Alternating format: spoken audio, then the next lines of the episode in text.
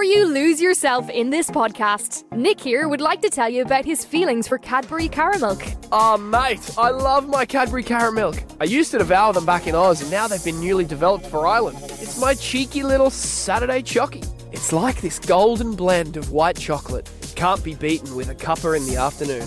And now, Nick, you can also get new Cadbury Caramilk buttons. No way. Yes way! Cadbury Caramilk and new Cadbury Caramilk buttons. Pick them up at your local store in Dublin.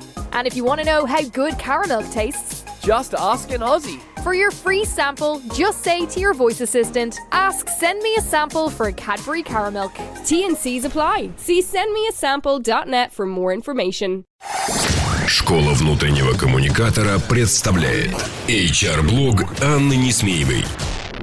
Приветствую друзья! Сегодня мы говорим с вами о диагностике корпоративной культуры. Тема эта трепетная и близкая сердцу любого HR и внутрикома. Ну, мы постараемся уместить ее в наши 10 минут. Кому интересны подробности, go в наш подкаст «Реальные коммуникации», и там вы найдете большой 60-минутный разговор на эту тему. Ну, а мы сегодня поговорим конспективно. Диагностика корпоративной культуры играет очень важную роль, так как она помогает оценить, насколько э, мы близки к тому, что мы хотим иметь, насколько возможна реализация стратегии компании, насколько нужно менять задачи, цели, миссию и даже выстраивать новую корпоративную культуру. Все это можно узнать, если мы правильно поймем, какая корпоративная культура у нас сейчас. И вот тут вот начинаются загвоздки, потому что существует очень много разных типологий корпоративных культур. И ни в одной из них вы не найдете слов «хорошая культура»,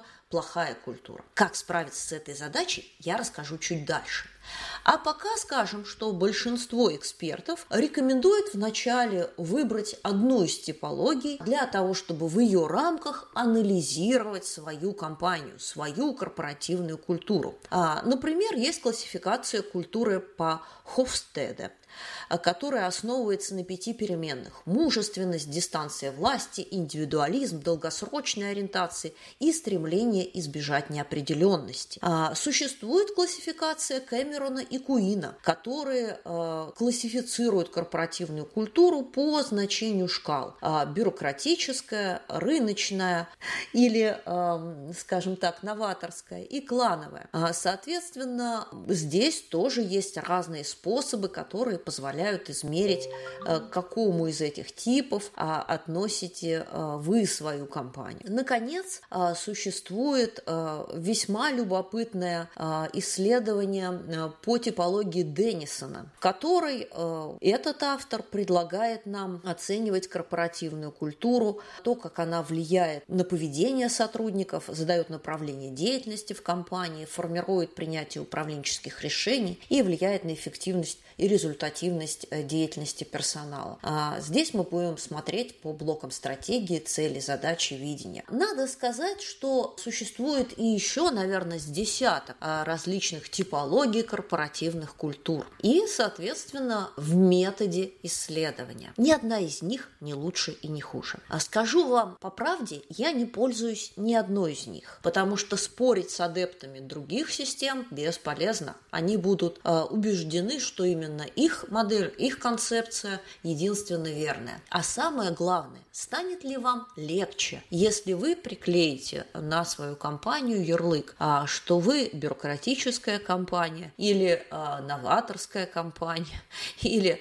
клановая компания или рыночная. Да, конечно же, нет. Хотя ярлыки выглядят очень красиво. На самом деле, для того, чтобы результатами вашей диагностики можно было пользоваться на практике, надо знать один простой секрет. Оценивать надо всего лишь то, насколько ваша корпоративная культура текущая близка к называемой желаемой идеальной корпоративной культуре. То есть, прежде чем а, заниматься инструментальной диагностикой, вы внутри себя а, среди топ-менеджеров менеджмента, среди ваших заказчиков должны составить описание той самой желаемой, идеальной корпоративной культуры. А мы помним, что корпоративная культура в первую очередь опирается на ценности, а ценности, в свою очередь, создают так называемые поведенческие маркеры, а те самые паттерны поведения сотрудников, которые и характеризуют их приверженность данным ценностям, а, данной культуре, а, данному типу поведения. Вот именно это вам и надо описать. То есть, попросту говоря, ответить на вопрос, кто мы, какими мы хотим быть,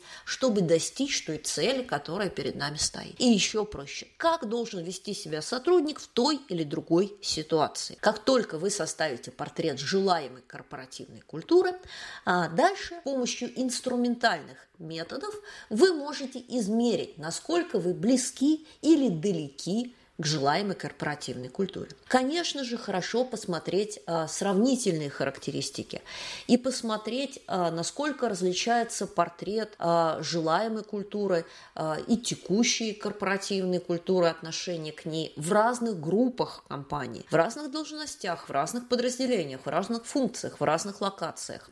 Это тоже поможет вам составить портрет более выпукло, более детально. Как сделать это технически? Ну, здесь ничего нового, кроме стандартных социологических методик, я вам не предложу, да и любой другой исследователь не предложит. А это численные исследования, количественные, это опрос анкетирования, это обязательно качественные исследования, фокус-группы и глубинные интервью. А я также рекомендую а, добавлять обязательно наблюдение. И здесь хорошо, конечно, в качестве наблюдателя приглашать человека, незнакомого с вашей компанией, потому что у вас взгляд замыленный, и кому-то свежим взглядом хорошо походить, посмотреть, как устроены те и другие процессы. Ну и, конечно же, мы добавляем всегда анализ документов. Вот на основе этих четырех технологий, этих инструментов мы собираем данные и приходим а, к тому, что у нас есть портрет желаемой культуры, идеальной, и реальной культуры, с которой мы работаем на практике. Ну и дальше на основании отчета, на основании рекомендаций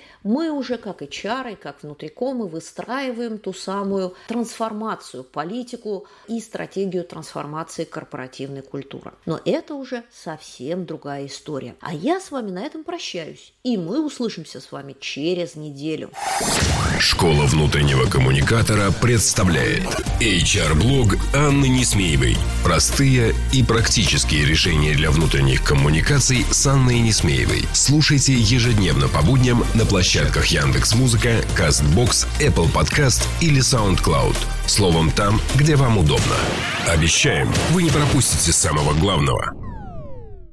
Holiday goers, stay connected during your staycation with Air Mobile Broadband. With the option to bring a strong, fast, reliable broadband connection with you, streaming, sharing, and downloading means rainy days will be a walk in the park.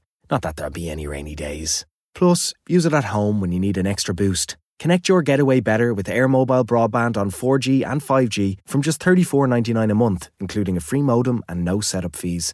Order online at air.ie forward slash mobile forward slash broadband.